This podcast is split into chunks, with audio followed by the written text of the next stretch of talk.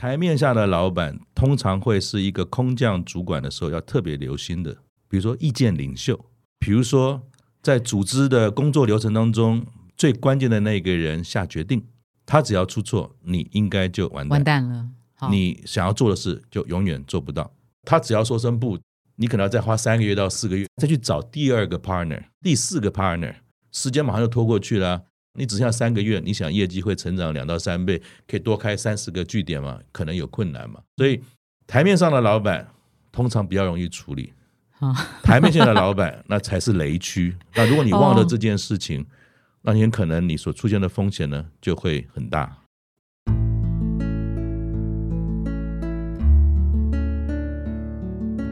植牙诊所，帮你一生都精彩，从新鲜到退休。Hello，大家好，我是主持人 Pola。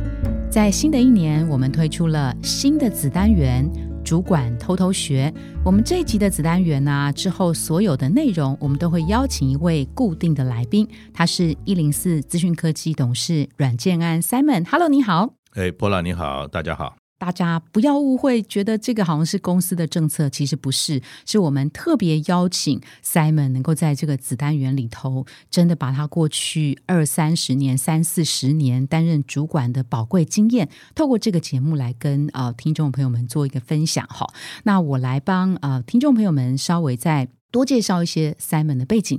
那 Simon 他目前是一零四资讯科技的董事，其实，在八年前呢，他是一零四人力银行的总经理。那在更早之前呢，他是中国飞利浦数字影像系统中国区的业务总监。他是比利时鲁文大学欧洲研究所的硕士。虽然是退休，可是他其实还是持续的协助一些啊新创或者是社企来担任一些顾问。其实就是把他在职场上面跟主管相关的经验。像是经营管理跟领导力，可以传授给一些新创的企业。Simon 其实也是 Parkes 的常客，他在过去之前也曾经制作了这个一零四的高年级不打烊，他自己本身就是一位主持人。哎，那都是退休后哎自己胡搞瞎搞哎 玩出来的。好，那个我先呃讲一下，其实有同事就问我说：“请问 Simon 是一位什么样的主管？什么风格的主管？”我毫不犹豫的就马上回答说：“哦，他是一位非常悍的主管，非常机车的主管。我以为我很和蔼可亲，现在很和蔼可亲。我跟听众朋友描述一下，我们曾经被 Simon 带领过，大概有三到五年。我每次跟 Simon 开会之前，都会好紧张，好紧张，因为。Simon 是一个逻辑非常强的人哈，那跟他开会之前都要先准备好一阵子，然后如果没有准备好的话，你跟他开会，你你今天准备好了吗？啊，有，我大概稍微准备了一些简单的脚本，这样你就会被钉在墙上，真的。然后你跟他开会的时候，那个椅子啊，我啦，至少我一定坐前三分之一，因为就很紧张，你知道吗？可是开完那个会，包括过程当中，还有开完会之后，你就会觉得。收获很多，为什么？因为你可以看到自己哦，从来没有想到的一些理性逻辑的分析哈。所以我们特别把 Simon 邀请到这里来。那还有一个背景是在我们听众许愿的主题当中。跟主管相关的内容是蛮多的，我跟大家分享一下。排名在第一的最想听的这个主题叫做组织管理，哈，大概有百分之五十的听众回馈是想听这个主题。那排在第二的呢是面试技巧，百分之四十七。那排在第三的叫做团队管理，百分之四十四，这个又是跟主管有关，哈，还有职人故事。那排在第五的呢？叫做向上管理，大概百分之四十一哈。那我们赶快就切到今天的主题：空降主管平安降落。就您在职场上的经验，大概有哪些情境会造成空降主管的这个局面出现？空降基本上从战斗的术语上来看啊，第一个直接深入到那个要解决问题的核心，最快的方式就是从天而降。第二个会从天而降呢？通常他们要冒着极大的风险，明明有组织也有人，为什么不从家里面找人就好，还要去外面找？没人？哎，你讲对了，Pola 讲，第一个就是根本就没人嘛，嗯啊，尤其这个是新创团队最常出现或者要新设一个新事业单位常出现，就是朝中没人嘛，是，所以你就得去外面找人。第二个是家里明明有人，不能用，奇怪傻博，哎，不一定是不能用，我们用人呢。没有那么所有人都能用，在我的观念来看，只有他适不适合，哦，是是是是是，没有适合的人，所以我们常常也说，哎，为什么小张不错啊？为什么没有考虑用他来担任这一次这个呃新的主管呢？那以前如果同事问我，那我只回他一句，就是不太适合，因为 这样讲不得罪人嘛。真的学起来哦，你不要能讲说太直接，能力好不好，他很差啊能能力不好啊，他什么考绩不好，他这个不好、那个不好，这样挺伤人的嘛，哦。对吧？所以可能是不适合家里面的人哦。啊，，家里面的人才来干这件事。是是，还有一个呢，家里面不是没有人，哎，这个是个火坑，我不想去，哦，意愿的问题，所以邀了很多人之后呢，大家都没有意愿，不得不之下，只好外部求财。那这后面所有的情境就开始出现了。Simon 刚刚提到的至少三种原因啊，第一个就是没人嘛，第二个就是有人但只是不适合，然后第三个就是有人但大家都没有意愿。那这个在空降的过程当中，会有一些机会跟风险。如果我们按照呃刚刚 Simon 提到的那三个原因来分别看的话，一般我们讲主管他有好几个角色嘛，主管我们说他会是一个经理人，主管也应该是个领导者。是那我们也希望主管呢，他会是一个创业家。那嗯一般我们说在领导的情境啊，大概有四件事情。一件事情就是说，他一定会有一个任务，在一个什么样的情境下领导？那刚好空降这件事情就是一个领导情境。他进入到这个情境当中，最直接的大概就是对什么负责，决定要用他的这个任务指派者，想要用他来完成什么事，要解决什么问题。最大的挑战，就我自己来看，是希望借由外力来改变组织或者组织变革。那我们常常听到组织变革好像是一个很大条的事，我们好像要改变体质，我们要脱胎换骨，要转龙转凤。所以呢，我们就必须要外面找一个神来，经过神呢来改造我们，我们能够迎向光明。所以空降本身它最大的风险，其实就我个人来看，就是组织本身已经存在的现况。当时你认为你要去处理的问题，或者是那个组织是长成一个样，可是你到了现场之后，发觉说事情跟你想的不太一样样啊。所以这种风险，这是第一，就是天险。嗯，已经存在了，你就你就跳下去，头已经洗了，到了到了现场才知道说，我靠，跟我想的不太一样这是第一个风险。那第二个呢，就是期待你走向哪里，那是第二道风险。如果今天在我们做一个空降主管，在辨识这个周边的情境，其实就是你要做的第一件事情。你要去觉察，你要去观察，你要去了解，不论是呃公司内部要说，哎，麻烦你从 A 部门调到 B 部门去。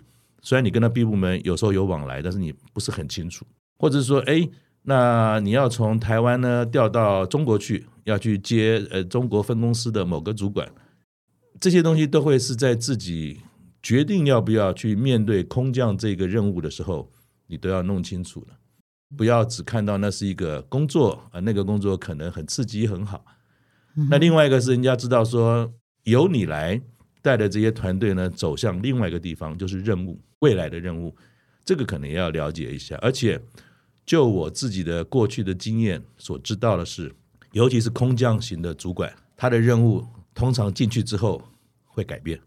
如果他是一个比较困难去达成的，如果他要做某一些组织的变革，或者是要处理一些比较难处理的人事问题，不一定说啊，你一定要把谁给给请走，而是说你可能要做一些改变调整，那都是一个非常不容易的事情，所以你必须保持一些弹性，因为那个任务很可能你进来之后两到三个月会随着事情、时间，包含你自己的某种表现。可能那个任务会做调整，我觉得这是两个风险，就是是第一个已经存在的天险，第二个是对于任务改变调整的变动风险，那其实都是存在。呃，风险的另一面当然就机会，这个机会相对来讲比较好理解，名啊或利都有可能。嗯那刚刚 Simon 有提到那个风险这件事情，其实 Simon 已经有帮我们多透露出我们想给空降主管的一些呃保命符或是生存术的一个方式哈。我应该要做哪些事情，会让我对于这个风险天险的接受度比较能够了然于胸，或是快速的能够理解。然后您刚刚提到风险有一个是事变，还有事变力的问题。我要跟谁去问什么样的事情？我问的太直接好不好？还是你就是要这么的直接？然后我要去经营这个东西，那个辨识环境的那个呃觉察能力，我要在什么时候出现？以及空降部队，大家都期待你赶快要直接深入到问题核心，并且拿出你的解决方案。我什么时候应该就要告诉大家我要做这件事情？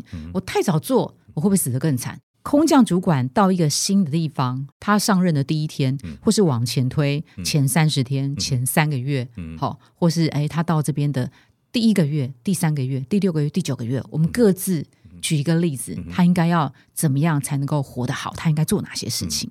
这个其实也没有一个绝对的答案。比如说三六十二，我一个公式一套，我马上就是如鱼得水，然后就迎刃而解。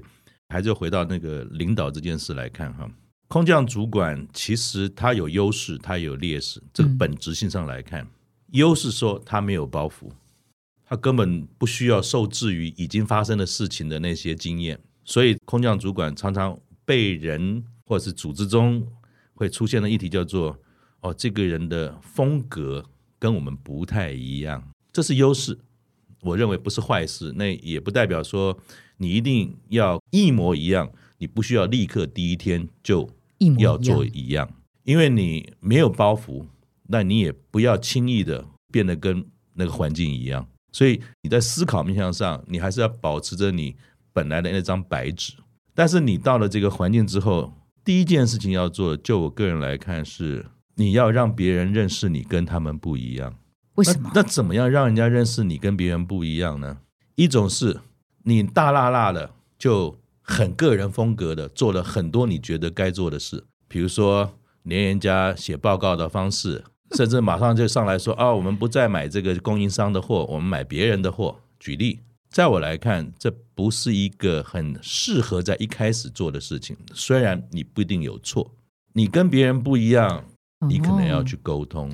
重点不是你换了一个供应商，而是你换这个供应商的原因，能不能够很清楚的跟。你周遭的人共事，通常新主管进来，当然不会马上了，可能过了一阵子之后，他就会开始要找人，替他的团队再去找可能新的人。他说奇怪啊，哎，那这种人根本就不可能进我们公司，怎么你来了之后，这种人一接二连三出现到我们公司出现了？那你要让大家适应的，不是在于你啊做了很多决定，而是你要让人家知道你为什么做这个决定。所以这我认为它比较是一种柔软的。这种温和的、渐进的，你要告诉大家，你不太一样。在一个一般状况之下，并没有急迫性要做大刀阔斧的改革的时候，你做一个空降主管，到了一个地方，可能第一件事情是要让大家理解你为什么不太一样，因为这就是你的价值。虽然我们说，哎呀，要能够建立同温层的感觉，要能够彼此互动，要能够融入文化，没有错。但是你。过度的刻意，大家是知道的。那种刻意让大家有一种误解，说都一样的人，你还在找一个外面的人进来，是是是。所以这个也是第一个，让大家知道你跟别人不太一样。其实融入这件事哈，不是要用你要跟每个人都一样。融入这件事情有一个东西很重要，叫做信任。你有没有办法用信任让他们跟你可以连在一起？因为没有信任，就算一样也没有用，对吧？三门刚有提到，就是找人这件事情啊，就是一个空降主管来了，适不适合找他过去的人，或者是你讲到一个重点，这个也是常常会出现的一个现象，尤其是如果我们来了一个比较稍微高阶的主管，可能过了一阵子，哎，好像有些亲朋好友也进来，是啊，一看哪来？哦，以前都在某某公司，哦，跟他过去的工作背景有某一些关联，嗯，可能是过去的同事。可能是过去的属下，甚至有时候过去的主管也都找来了。那更有趣的是，可能外部的关系，像客户、供应商等等啊，或者投资人啊，都会出现。那这到底是好还是不好？我们常常讲嘛，空降部队的中高大主管，有的时候为了要快点好办事，补足可能现有组织里面所缺乏的资源，就会有引进。其他更多跟他有一点关系的其他的空降人员，这个没有好跟不好，因为关键还是要解决问题嘛。如果他能够解决问题的话，当然就是好。通常我们看到的是这样的状态不太容易驾驭。原生组织中的人还没有完全适应好一个主管，结果又带来更多其他外部的同事，那可能还没有在足够的信任之前，已经有过度的变动，那会造成心力交瘁、阴阳失调。呃，就不知道怎么样让这个组织继续玩下去，因为打了太多强心针，吃了太多补药，到底是好还是不好，不一定。是，所以空降主管到底要不要找人建立自己的人马，还是在现有的这个组织当中去找一些得力的助手？这个不管怎么做，其实重点都会是跟信任感有关。我如果跟现有的组织已经有一定程度的信任感了，那我在呃找过去曾经共事过的部署或供应商也好，那个东西可能叫做人脉的延伸。我把外面的人脉带进来了，这个信任感我们要怎么样的建立呢？比较聪明又有效的。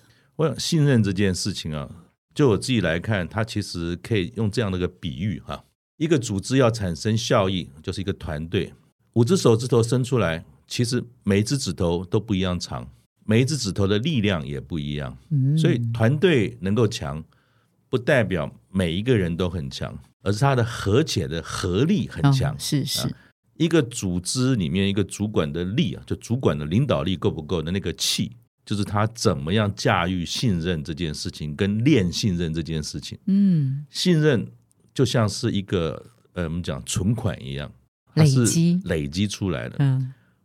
所以我会提出的第一个想法就是说，不论今天你是什么时候当主管，你当了很久的主管，你要问自己几个问题：一，你到底有没有察觉信任这件事情在你的工作当中的重要性？这是第一个，你要问自己。第二个是我常常比喻说，信任这件事情到底要怎么做？是我每天吃香喝辣吗？是我每天让他感动的痛哭流涕吗？还是我每天就带他做，把他抄抄抄抄，是极端的可怕的恶魔主管，把他抄出来，那就会有信任，或者是我每一天就可以给他诶更多的福利，给他最好的环境。其实不是信任，其实他用一个很简单的方式来表达，就是有一句话叫做：“哎呀，Pola，你办事我放心了。” 应该每一个人身上都会有一个叫做信任账户，嗯嗯，一个叫活存的信任账户，是是，一个叫定存的信任账户。嗯，不论我是不是空降，其实我都应该在我的团团队的队员身上，每一天呢，去刻意的放几块钱，但那个钱叫做信任币。比如说，哎，Pola，哎，我看到你这两天都有加班，可能说，哎呀，那你要不要休息一下？最简单一件事，我知道 Pola 呢是咖啡控，那我就买杯咖啡摆在你你旁边，然后拍拍你说辛苦就走了，这就是信任，因为我投了一块钱，嗯，投了两块钱，投了三块钱，刻意的要去做这件事，建立信任的过程，其实就是在练习你的领导力。哦，这是纯哦，嗯哼，纯很简单的，题很困难的。哎，我这样子觉得 Pola，哎，你很辛苦，那我就关心你在你的身上我。尽可能的去做到关心，那你要想办法创造一些契机。那这个契机是什么？是员工也愿意，或者队员也愿意在这个主管身上去存钱。某些时候的主管是要示弱的哦。你不要以为你你是一个主管，或者说你是空降来了，你就是救世主，你要带着大家摩西过红海，所以你就是最厉害的人，你是个超人，没有我不可以。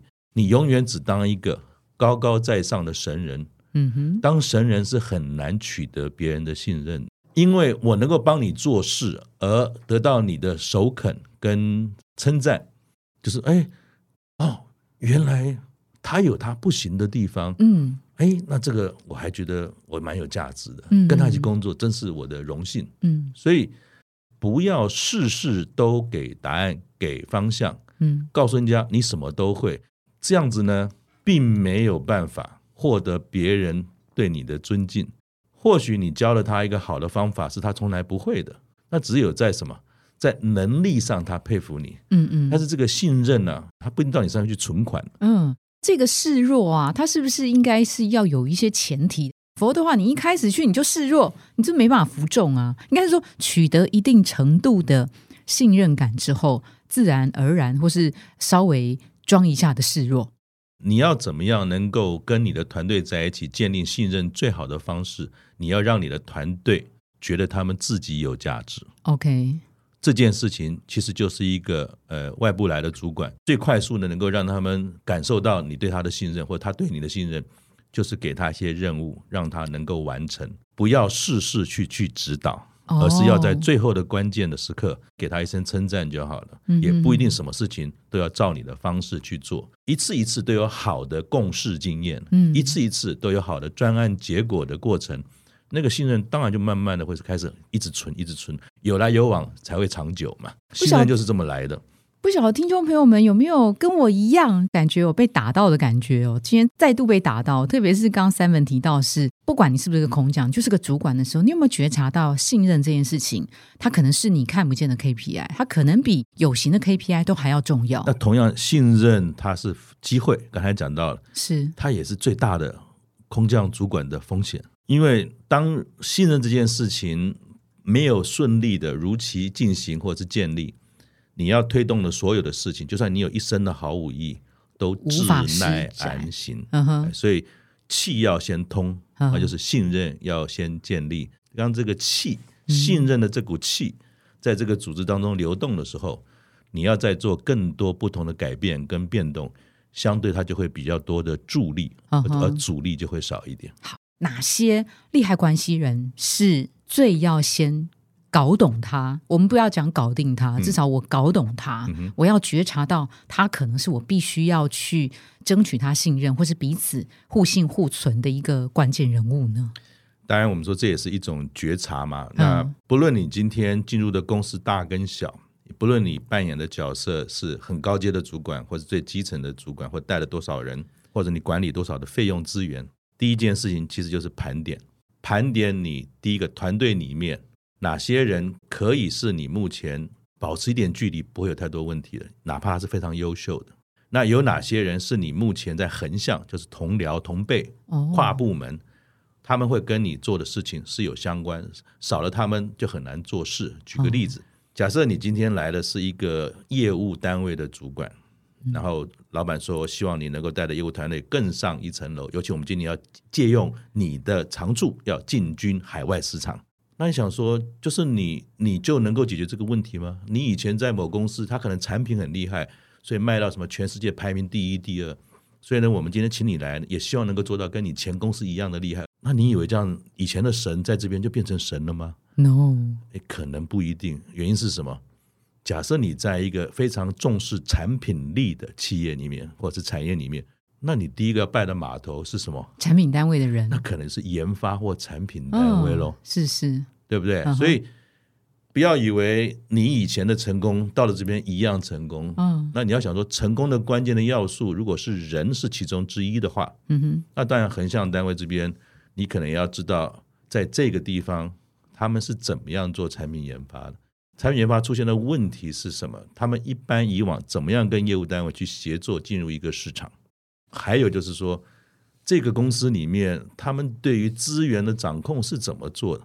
或许你以前在一个外商，外商都是预算制，很单纯，所以说好的是多少就多少，一块钱不能多，一块钱不能少，有好有坏。可如果今天你到了一个比较中型、小型的企业，或者它比较是台湾家族式的管理，它比较多是人为的决定大于制度的时候，那你会发觉说，哎，你本来以前讲好有，比如说营业额的三到五 percent 是你的行销费用，你可以做什么做什么做什么，后来到了这边说，诶，预算无限制，但是你都要提报告。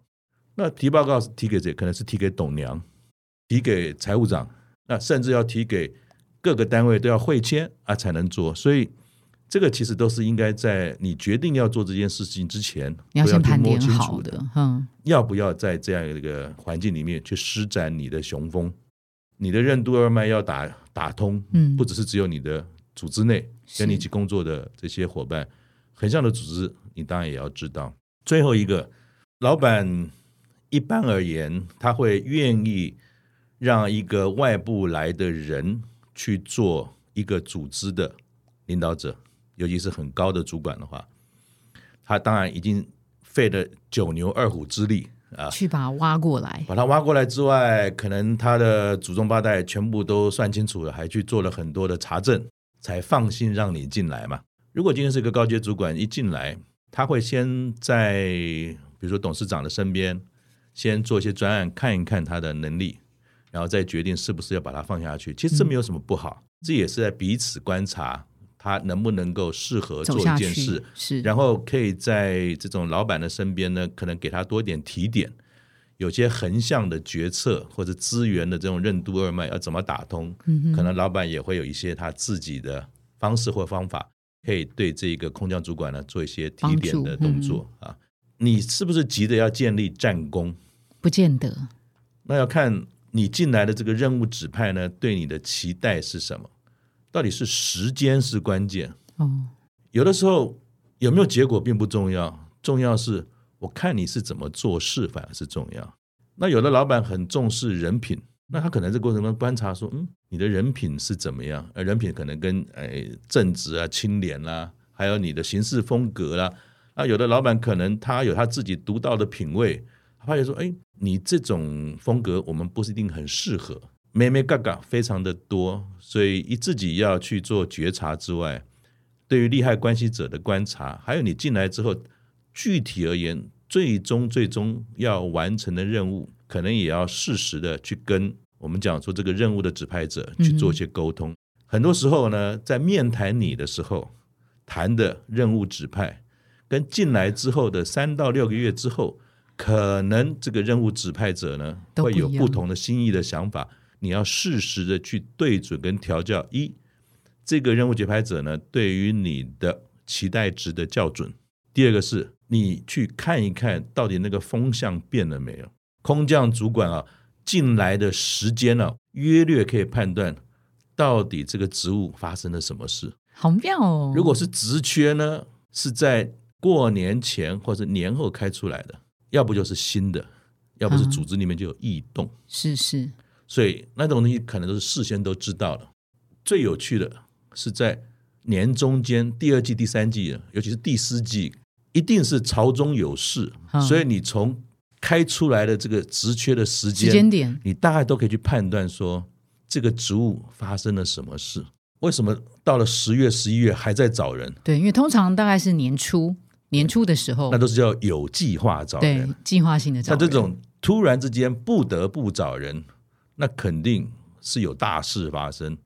你就要想想看，空降主管也有很多的特质，有人是适合平乱的，平乱的可能就要像陆战队那种类型了，啊，有的人是适合是什么？是去接手，他可以稳住局面，是是，所以他的管理的功力、与人的互动，可能他就要够好。那第三，可能公司要外部的并购，已经差不多到某个阶段，那某个阶段之后，可能盘点一下内部也没有适合的人能够调嗯去做这个并购后的这个新的公司的某一些工作，或者说要派到海外去，那个就可能会需要一些特殊的背景。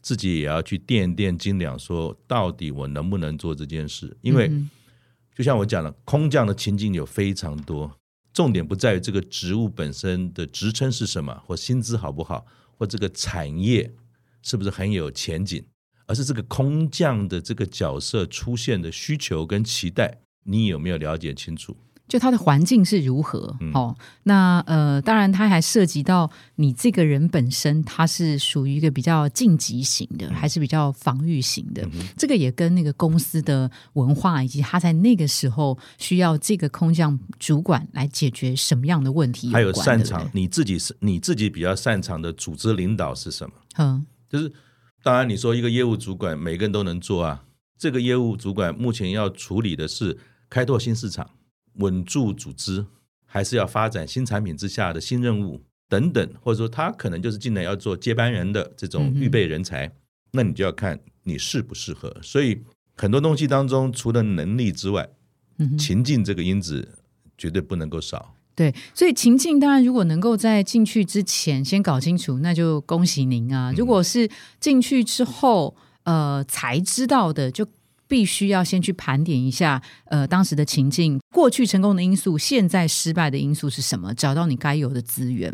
刚刚三妹有提到那个信任感的建立啊，我想好奇的问，信任感这件事情，到底是找我进来的大主管对我的信任比较重要，还是我的部署挺我比较重要，还是这件事情也是一样，跟你进来的情境、背景、原因，你需要的是晋级还是防御？那种情况其实是很动态的，各种情境是不一样的，对不对？那这个当然我们又分成台面上跟台面下的观点了。那我就先请教呃 Pola 好了。嗯，一般来讲说，组织里面我们说有老板，你如果给老板一个定义，谁是你的老板？但这集可能你老板也在听哈，所以提醒你这个要好好要讲话，好好想一想，哎是是是谁是是你老板？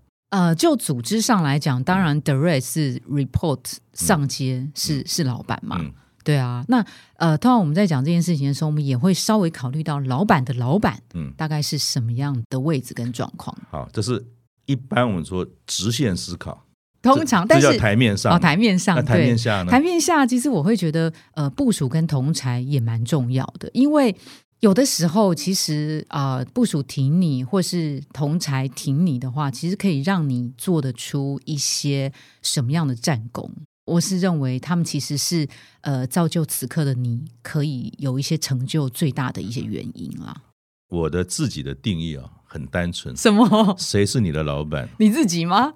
谁可以把你这颗脑袋给砍掉的那个人，就是你的老板。哦，谁掌握你生杀大权的人？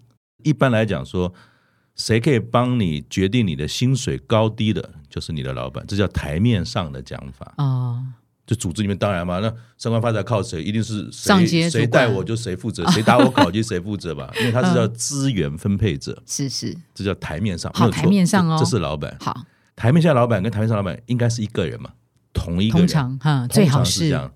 可一般来讲呢，不一定是。台面下的老板通常会是一个空降主管的时候要特别留心的，比如说意见领袖，哦，好，比如说在组织的工作流程当中，最关键的那个人下决定，他只要出错，你应该就完蛋。完蛋了。你想要做的事就永远做不到啊！哦，我举个例子好了，比如我举刚才那个例子，哎，今天你一进来，我们请了一个神来哦，这个 Simon 你很厉害，过去有很多在欧洲的经验，所以我们明年度呢，或者今年度呢，要在欧洲的业绩的成长呢，希望能够建立 A、B、C 办公室，能够成长个三到四倍啊嗯等等。那谁会让我脑袋搬家？假设我直接对我们的董事长或者是总经理、总裁报告，反正什么都说做得到，还没做好，那脑袋当然要搬家了。可是如果今天我们的法务、财务这个两个组织里面审查跟审核一些我们合作当中或者开拓这个事业报告当中有的关键人，他只要一声不，原则上你也不用玩了。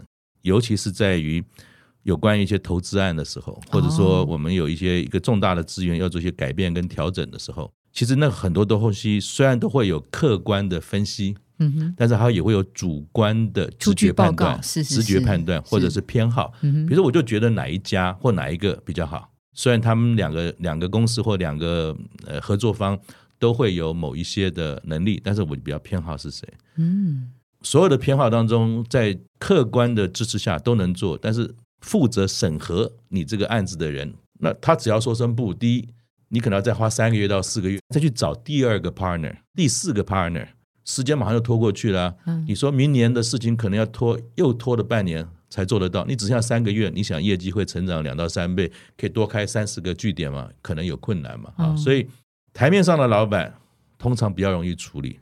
好，台面下的老板那才是雷区。那如果你忘了哦这件事情，那你很可能你所出现的风险呢就会很大。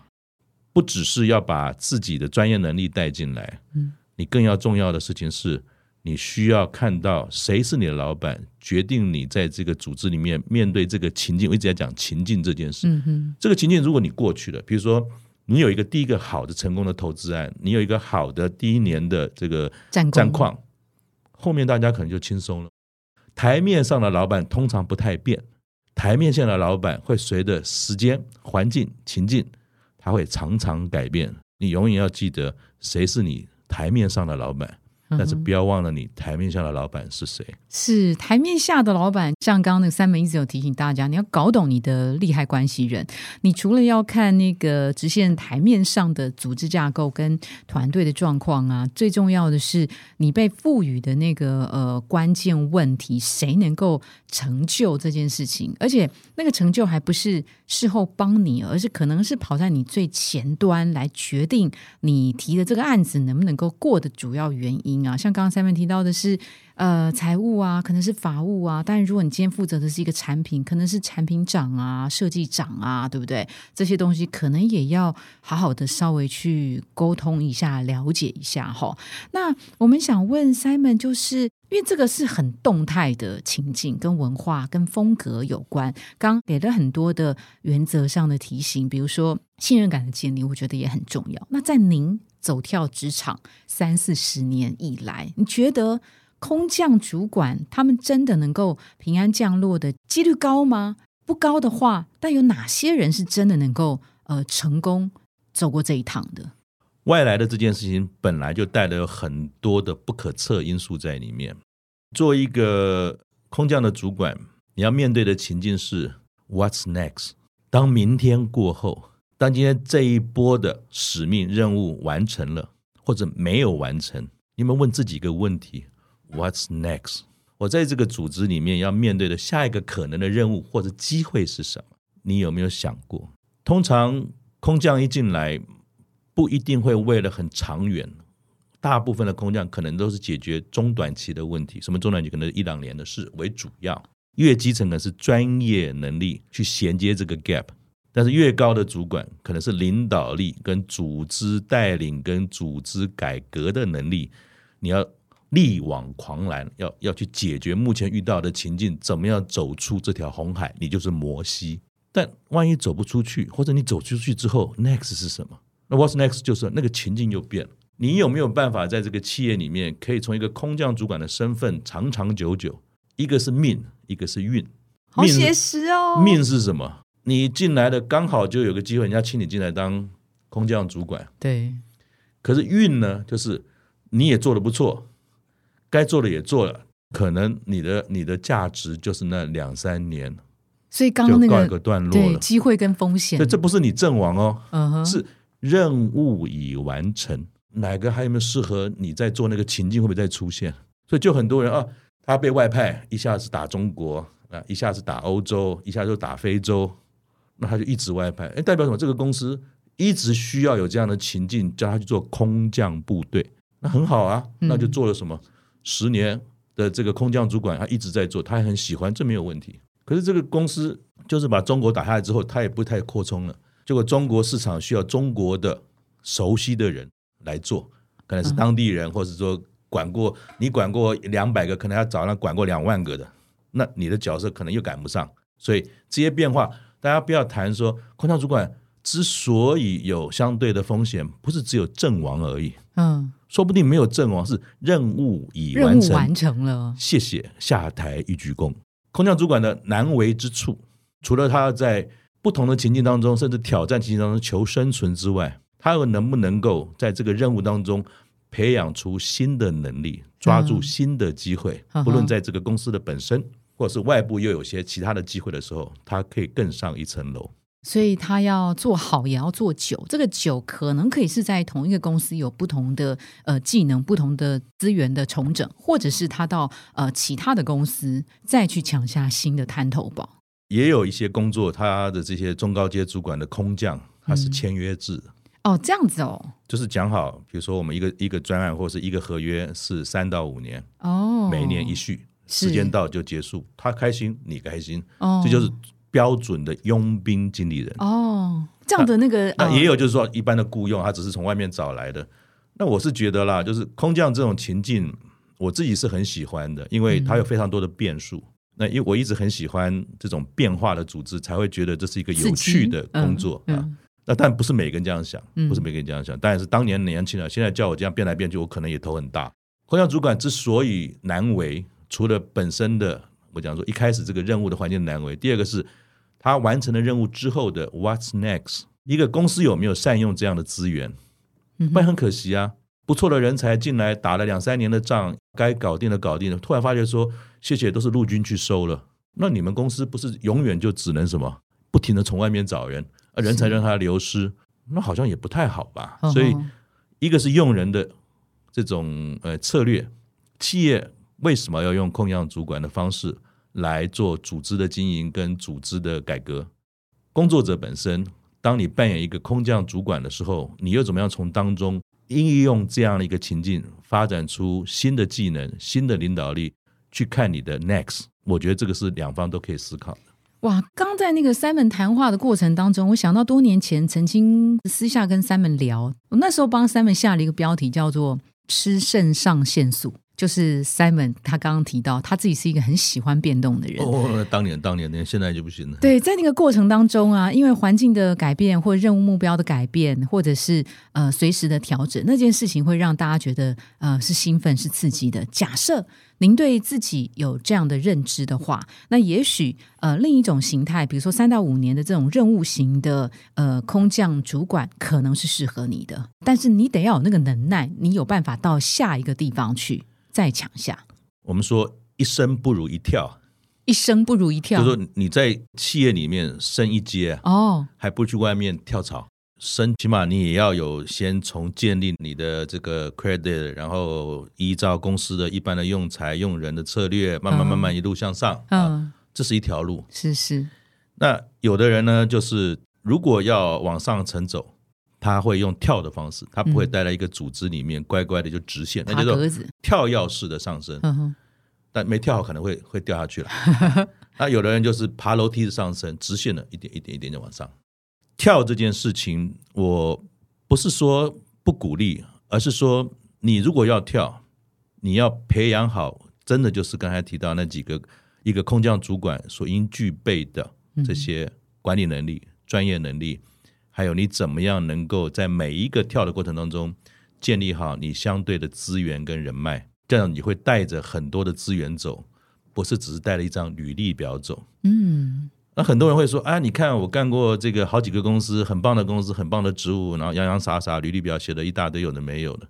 但是有一件事情，当我跟他谈了通常就会破功了。我就问他说：“你在这个公司当中，或在这个职务上面，你对于组织变革，或者说领导团队去做一些没做过的事，你怎么做的？哦然后你在那边有没有失败的经验？那这些东西都是你一生呃一跳啊，一生不如一跳。那个跳这件事情，一定要你要具备有。是，所以不是每一个人都适合去做这样的一个职场路径。嗯嗯，但是如果你觉得这是一个你可以做的，我不认为它是一条捷径。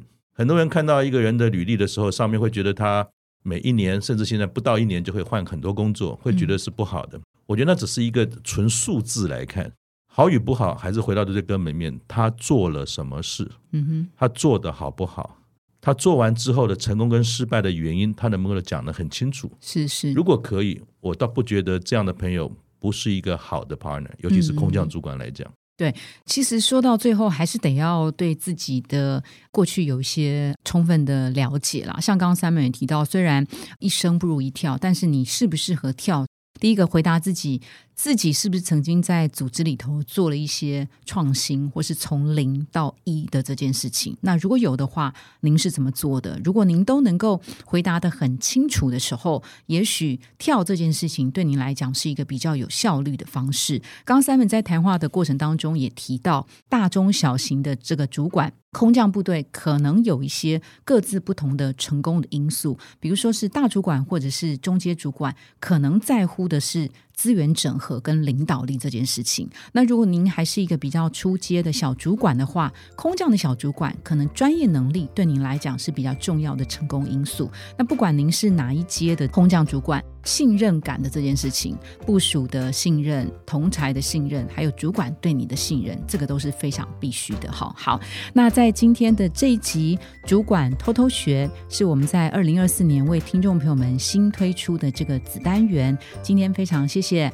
一零四资讯科技的董事阮建安 Simon 来担任今天的来宾，谢谢 Simon，谢谢谢谢拜拜拜。